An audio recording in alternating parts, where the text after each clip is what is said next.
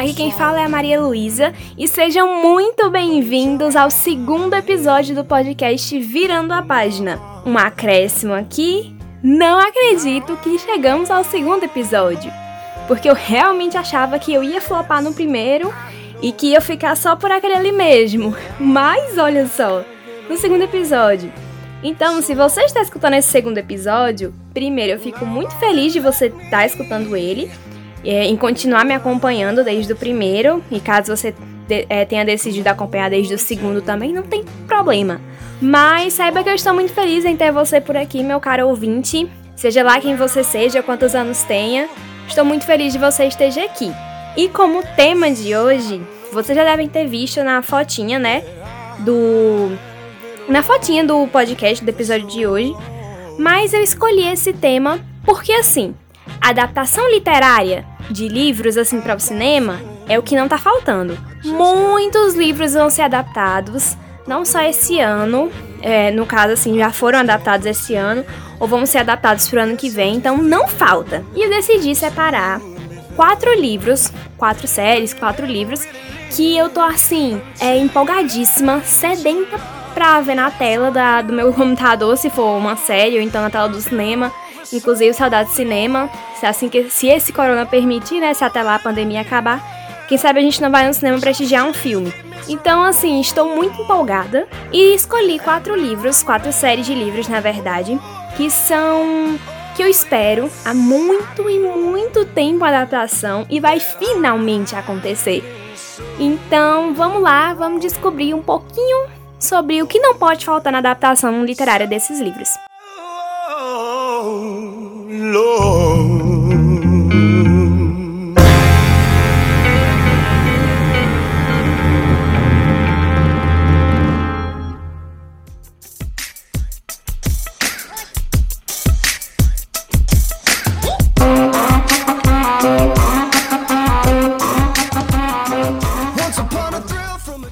Tá, em primeiro lugar a gente já pode começar é, trabalhando a ideia de que o que significa para um livro ser adaptado para o cinema. Porque assim, é, um livro ser adaptado para um cinema significa que a história dele é tão boa que querem levar essa história para o cinema, querem levar essa história para outros públicos, ou significa que a história tem potencial para ser adaptada para um filme. Porque se você parar para pensar, nem todos os filmes eles têm o potencial de ser adaptados para televisão ou para série. E assim, isso não é querendo dizer que um livro é ruim ou que não é bom, nem nada disso.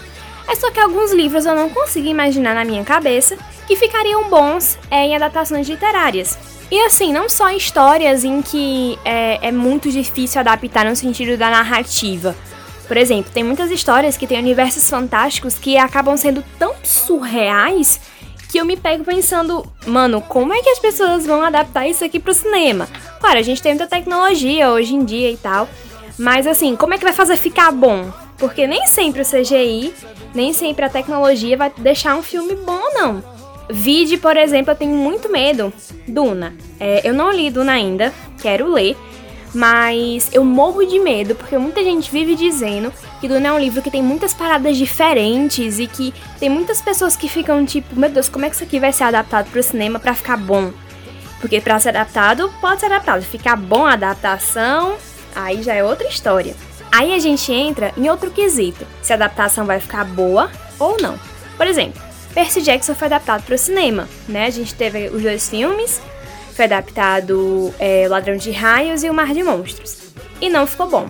Desculpem aí os fãs do filme, mas quem lê os livros assim, agora eu vou ser a chata que nos, ai, nos livros é melhor. Mas quem lê os livros sabe que Percy Jackson, a adaptação para o cinema, ficou uma merda. Horrível. Principalmente porque eles mudaram pontos da, da história que seriam principais.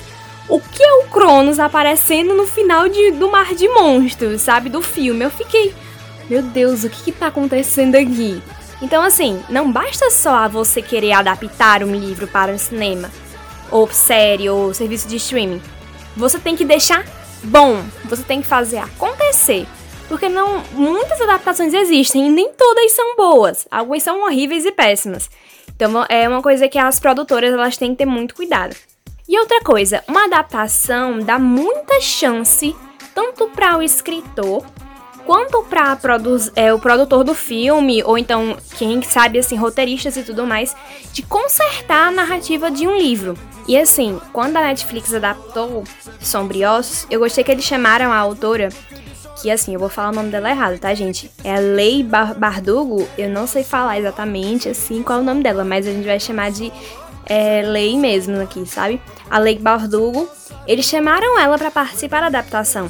E ela estava por trás do roteiro, ela teve envolvida, porque ela é uma autora que conhece sua obra. Então eu gostei muito das mudanças que tiveram na série, me agradaram muito. E assim, eu tô muito ansiosa pela segunda temporada.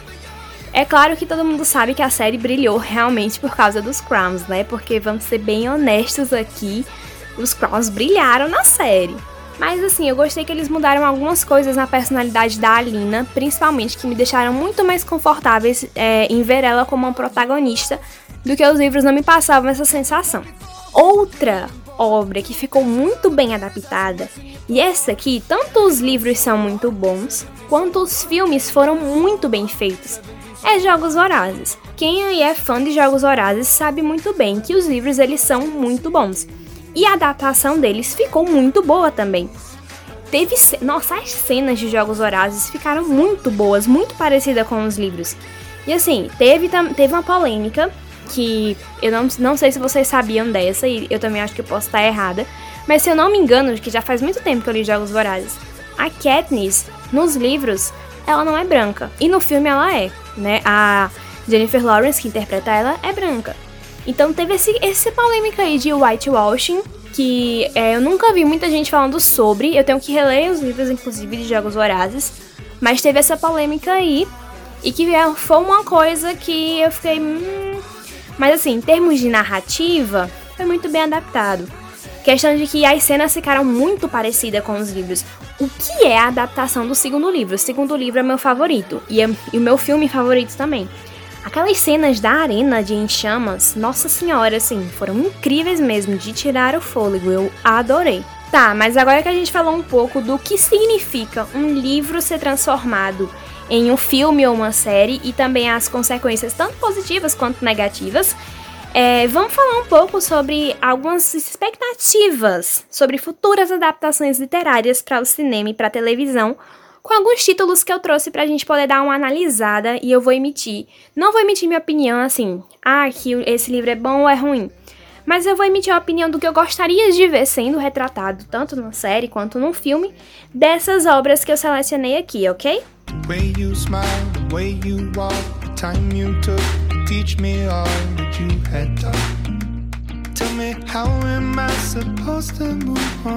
These days I'm becoming everything that I hate. Wishing you were around, but now it's too late. My mind is a place that I can't escape your ghost. Tá, vamos começar pela Rainha Vermelha. A Rainha Vermelha vai ser adaptado para uma série, se eu não me engano. Se você não sabia, fique sabendo. Se você é fã, assim como eu, comemoraremos juntos. Eu não terminei de ler a Rainha Vermelha todo, a série, se não me engano, foi faltando, eu acho que, ou os dois últimos livros, ou o último livro. Eu não vou saber a ordem aqui de cabeça, mas se eu não me engano, foi o último livro que eu não li, porque eu tava esperando. Eu tinha esperado lançar, e aí acabou meio que, tipo, eu perdi o hype do lançamento e fiquei meio desinteressada assim em ler. Principalmente com muita gente dizendo que não gostava muito assim. Aí eu meio que perdi o interesse, mas eu quero, eu quero comprar a série toda para ler. O que eu espero em uma adaptação da Rainha Vermelha? O primeiro ponto, e assim, esse aqui eu vou, vou falar para todos os livros que eu vou citar aqui, mas um CGI de qualidade é o essencial. Porque quando a gente fala da Rainha Vermelha, a gente tá falando de poderes, de raios, de fogo, de personagens que controlam metal, de personagens que fazem vento, os ventos rodarem, é, controlam água, sabe? Tem muito poder. Então a primeira coisa que eu, que eu coloco aqui em pauta é que a Rainha Vermelha tem que ter um CGI de qualidade, qualidade mesmo. Assim, tanto para desenvolver os poderes, tanto para a estética da série. Porque, nossa, eu quero que você pense, mentalize agora na sua cabeça aquele filme dos anos 2000 que tem aquele CGI horroroso que aqueles poderes assim dos personagens são muito falsos, que você sabe que aquilo ali é falso. E você ó, lembra desse, desse, desses filmes assim nesse estilo. Por exemplo, Pequenos Espiões, que, se eu não me engano, é o 4, que se passa num videogame. Eu, eu lembro muito desse filme quando falo de CGI. Porque esse filme tem um CGI, assim, é pra ser ruim, assim, proposital, entre aspas. Mas ele tem um CGI muito ruim e os poderes são muito bons, porque são horríveis. então, assim, eu não quero aquele no filme da Rainha Vermelha, não quero. Principalmente porque é um filme muito mais político do que só um filme de adolescente soltando poderzinho. Vocês têm que lembrar que A Rainha Vermelha é um livro principalmente sobre um, a articulação de uma rebelião, de um governo político, assim. Então é um negócio que tem ali. E que eu não quero que se perca na, na adaptação. Não quero que eles, não quero que eles foquem, é, por exemplo, no romance e deixem a questão da revolução, da, da trama política em segundo plano. Outra coisa, e aqui também entra no, no coisa do CGI, é a pele dos prateados. Gente, vocês já pararam assim para pensar como vai ser ver um prateado na televisão? Porque assim, quando Nossa, desculpa, mas quando a Victoria Ave é, descrevia, ai, porque a pele dele é prateada e não sei o que, eu ficava tipo, nossa, é inconcebível para mim uma pele prateada, porque você não imagina. Porque assim, é, eu imagino que o prateado seja tipo uma pele assim, branca, mas uma branca assim, meio, meio acinzentada, assim, que parece um prata. Eu não imagino, eu, eu imagino que seja assim, mas na minha cabeça só vinha a imagem do cara, assim, todo pintado com tinta spray prata, parecendo um papel de, de alumínio gigantesco, assim, sabe? Era uma coisa que. Era uma imagem que não sai da minha cabeça, e eu não sei porque não saía. Mas é uma coisa que eu fico até hoje com medo de, de do que, que vão fazer com esses prateados na televisão.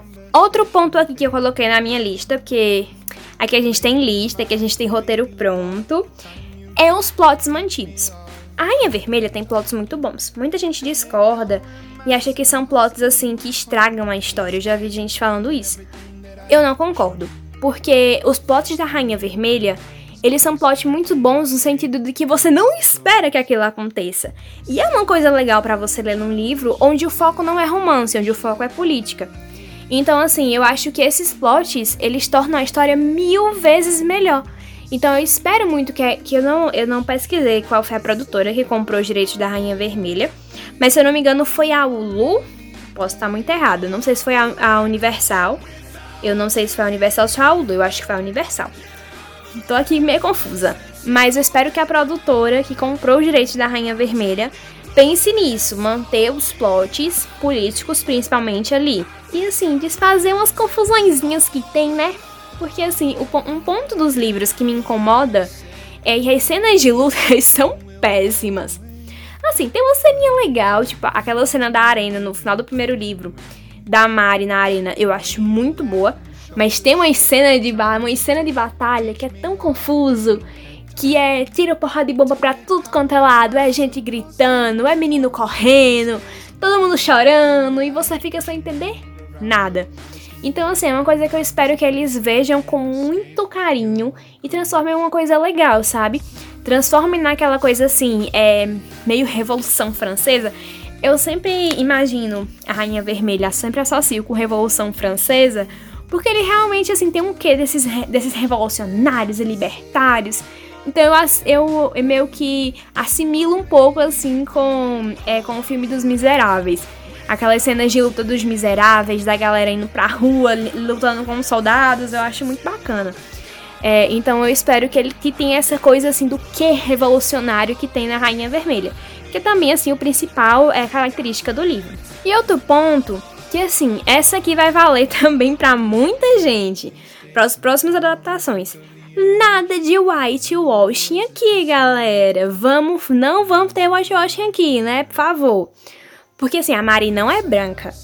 A Mari, ela tem, a, se eu não me engano, ela tem a pele marrom. Eu posso estar errada, mas se eu não me engano, ela tem a pele marrom. Também já faz um tempo que eu não li A Rainha Vermelha.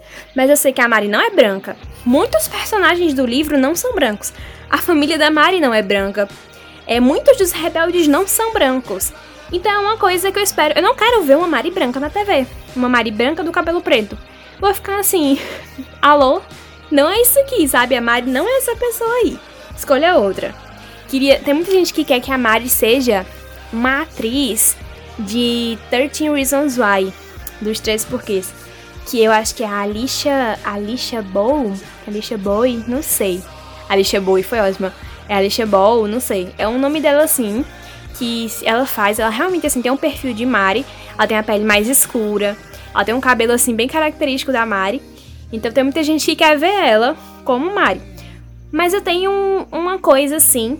Que eu acho ela um pouco velha demais para ser a Mari. Eu sei que.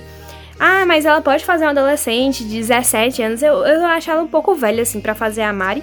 É, porque a Mari, se eu não me engano, ela tem uns 16, 17 anos já no primeiro livro. Eu realmente não lembro. Então não sei, assim, se ela tá muito velha para fazer uma, uma, adolescente. Porque os adolescentes também de, dos três porque eu nunca achava que era adolescente. Eu ficava tipo, esse menino tem tipo 30 anos. Eu não conseguia enxergar direito como adolescente de 16, 17, 18. É complicado para mim aquela série. Mas eu, eu não sei. Mas é um nome que também eu, obviamente, se ela encarar o personagem e faz, fizer uma boa interpretação, eu vou ficar muito feliz.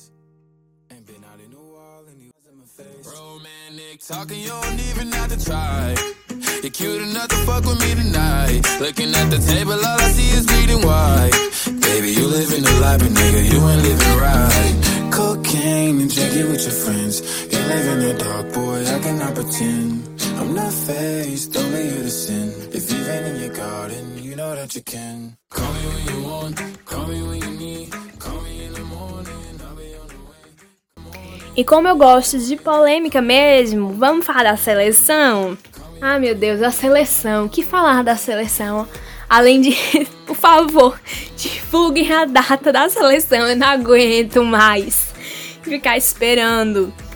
Meu Deus do céu. Eu acho que eu tô esperando a data da seleção desde o ano passado, quando a Netflix comprou os direitos, ou foi o ano retrasado? Nem sei, só sei que eu quero, eu quero assistir esse filme, Netflix. Então, a primeira coisa é que a, que a data saia, assim, sabe? A data saindo já tá ótimo. Eu tava lendo, um, eu acho que foi um tweet da Kira Kazi dizendo que o roteiro do filme já tava pronto. E eu acho que eles vão primeiro chamar, assim, o roteiro tá pronto, então eles devem chamar os atores para poder fazer é, o, os testes, né? E por falar em atores, também já coloca aqui na roda uma pessoa que não pode faltar nessa adaptação que é o Michael Provost, Paravost, Provost, Michael, perdão, eu não sei falar seu, é, seu nome correto, eu sou péssima de inglês. Então, Michael. O Michael tem que ser o Maxon. Já deixo aqui que o Michael tem que ser o Maxon. Porque não tem condições aquele menino não interpretar o Maxon. Ele é o Maxon todinho. E ele fica tirando as fotos que ele tira, os posts. Eu vi que ele, tá, ele interage muito com a comunidade brasileira. E eu vi que ele fez isso justamente porque ele sabe que a gente ama muito a seleção. Cara, ele tem que ser o Maxon. Não tem, não tem outra pessoa. Ele tem que ser o Maxon. A atriz que faz a América, eu não tenho preferências. Não tenho. E assim, na verdade, eu não tenho preferências por nenhum dos outros atores. Só pelo Maxon mesmo, que eu queria que fosse aquele menino que, que fez o. Que é o Michael, né? Fora isso, eu não tenho outras preferências. Mas assim, eu tenho esse conceito de que eu espero que eles façam mais representatividade na seleção. Não adianta dizer, ah, como assim? Mas tem a, a Elise, que não é branca, porque a Elise ela não é branca, ela é oriental. E eu, eu vou falar assim, desculpa se eu, eu falar assim oriental, mas é porque eu não lembro o país dela, se é a China. É um país asiático, assim, antigamente é asiático, mas eu acho que ela é da China. É na China do livro. E assim, só a Elise, que é a única personagem não branca, no meio do monte de personagem branco. Tem a questão da Celeste. E aí, vamos entrar em polêmicas, porque muita gente fica dizendo que seria legal ver uma Celeste negra. Eu já não acho. Eu preferiria ver, por exemplo, uma América negra, é, um Aspen negro. O Aspen nem tanto assim, porque o Aspen acaba sendo o boy lixo da história. E para mim o Aspen é o boy lixo. Não sei, mas eu queria ver um personagem negro realmente ganhando destaque. Uma Marli negra, por exemplo. Eu queria ver um personagem negro que ganhasse destaque na história. E não fosse a Celeste.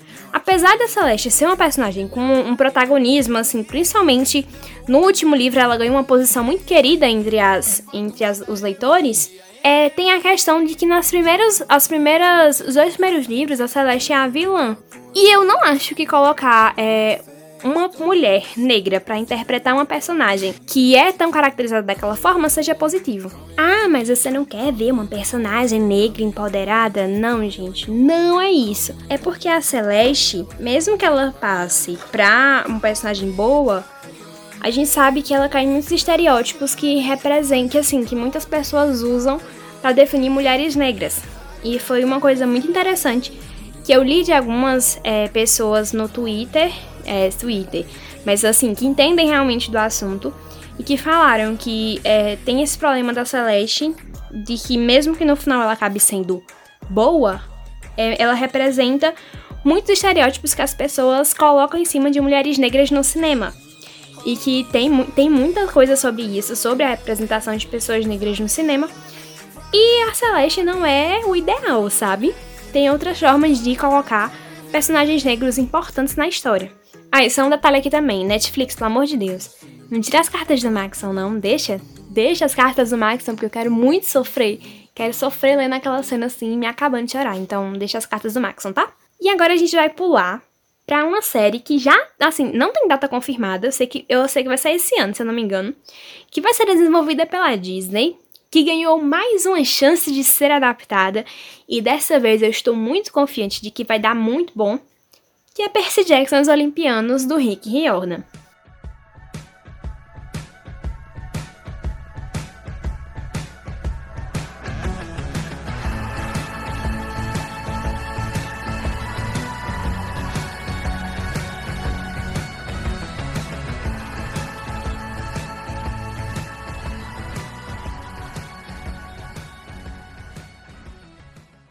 Percy Jackson os Olimpianos é uma história muito infanto-juvenil, que assim, basicamente, se você não, não ouviu falar enquanto você era adolescente, assim, é que você não tava vivendo a época do hype. Porque quando, meu Deus, eu, eu peguei a época que todo mundo tava lendo Percy Jackson, então, eu peguei, assim, o hype do hype.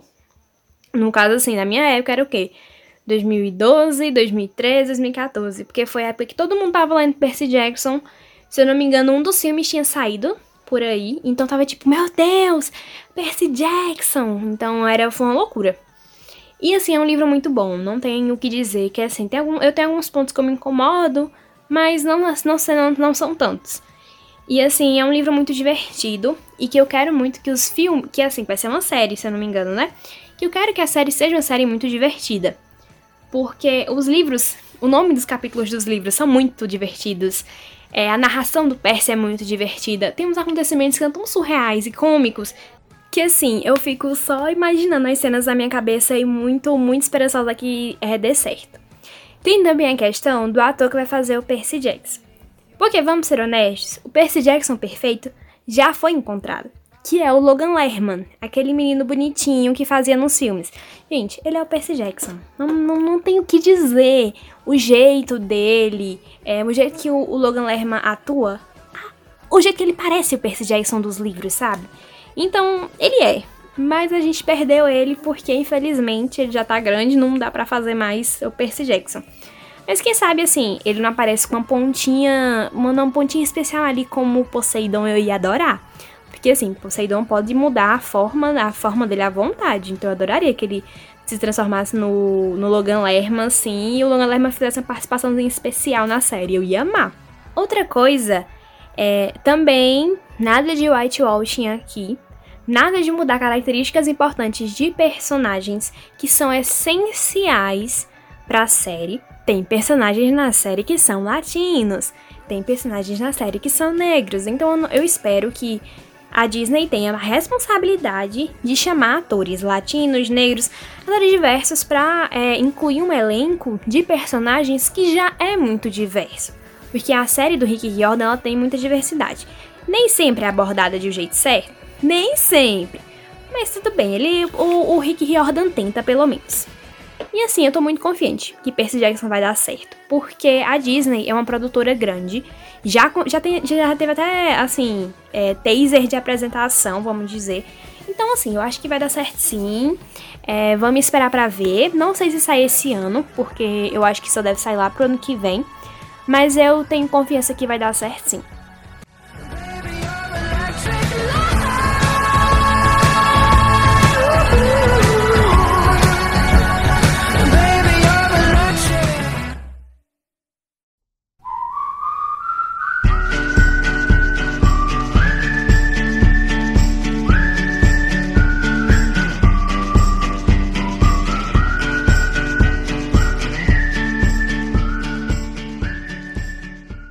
Deixei a mais polêmica por último, para ficar um suspense assim. E vamos falar dela. A famosa, a bonita, que nem todos amam, muitos odeiam. Corte de Rosas e Espinhos, da Sarah J. Maas. Ou como a gente chama aqui, né, carinhosamente, a Sarah Jamais. Assim, já começando de cara a dizer que tem coisa que tem que mudar na série. Não tem outra coisa. A Sarah Jamais, ela coloca uns umas construções de personagem nos livros que não dão certo. Por exemplo, é, o fato do Reese, ele ser no primeiro livro uma coisa, no segundo livro outra, muda muito, sabe? É, um, tem, é uma discrepância muito grande que tem entre o Reese do primeiro livro e o Reese do segundo livro. Então, assim, tem essa, essa, esse problema aí. Que ela não faz isso só com o Reese, com o Reese Sandy. Tem outro, muitos outros personagens que justamente são nessa pegada. Num livro era de um jeito, é, no primeiro livro era de um jeito e no segundo era do outro. Alguns eu entendo que são, que são transformações intencionais, que são feitas para serem assim. Outras eu só acho que ela que parece que ela apagou o personagem e refez do zero. Então tem, temos este problema aí, né, dona Sara Jamais. Outra coisa.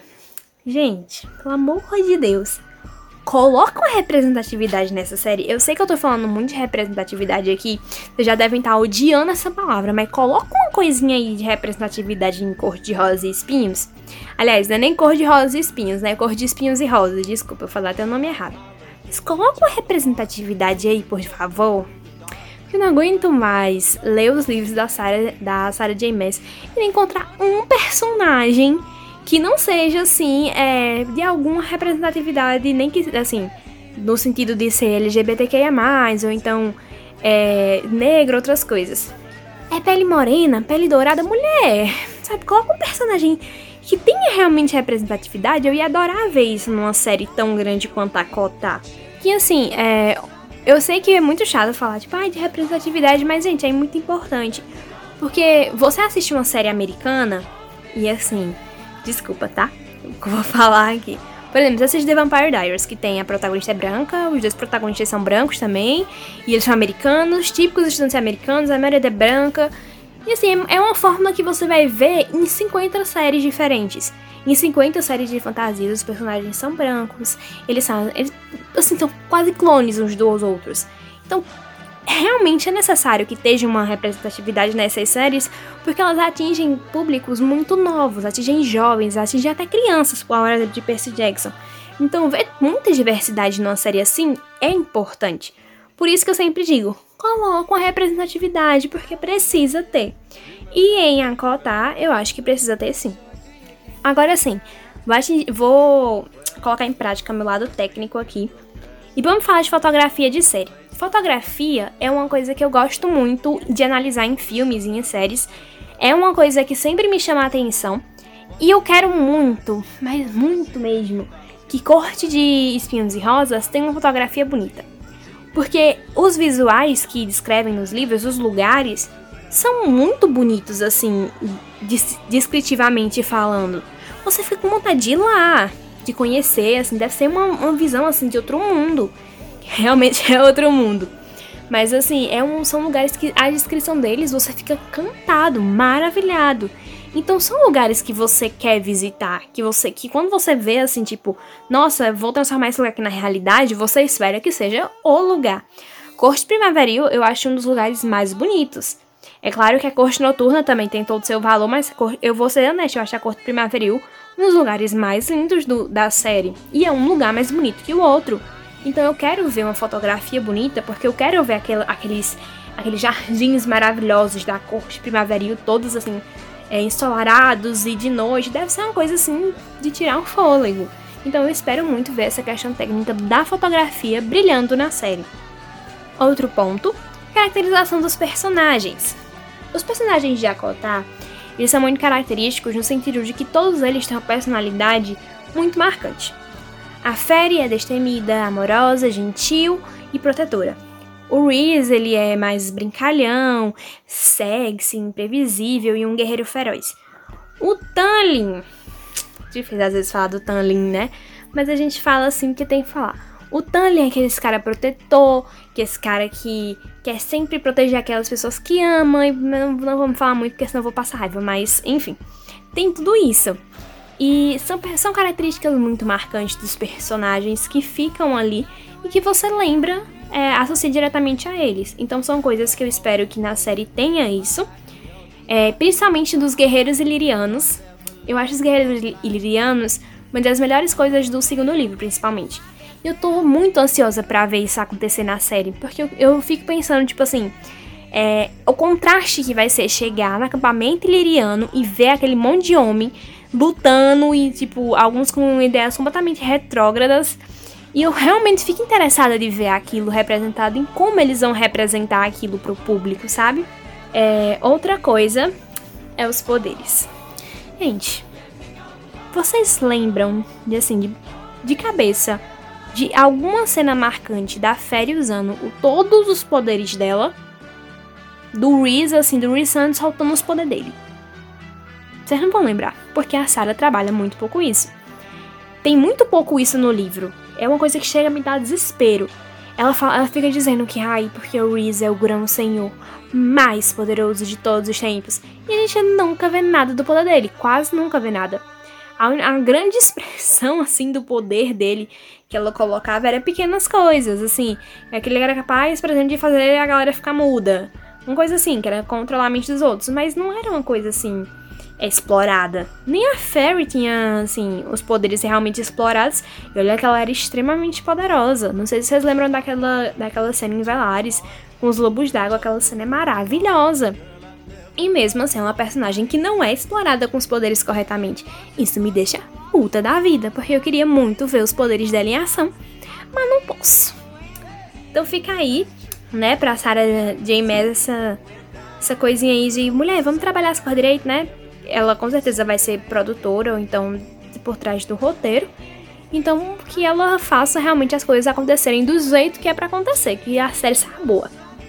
Nem precisa falar do CGI aqui, né, galera? Porque, assim, se tem poder de personagem, se tem magia, se tem orelha pontuda, tem que ter uma maquiagem CGI decente, porque eu não espero menos de uma série nível de corte de espinhos e rosas. Eu espero figurinos incríveis, vestidos maravilhosos, roupas incríveis, joia muito luxo, oxalá muito ouro. E é isso aí.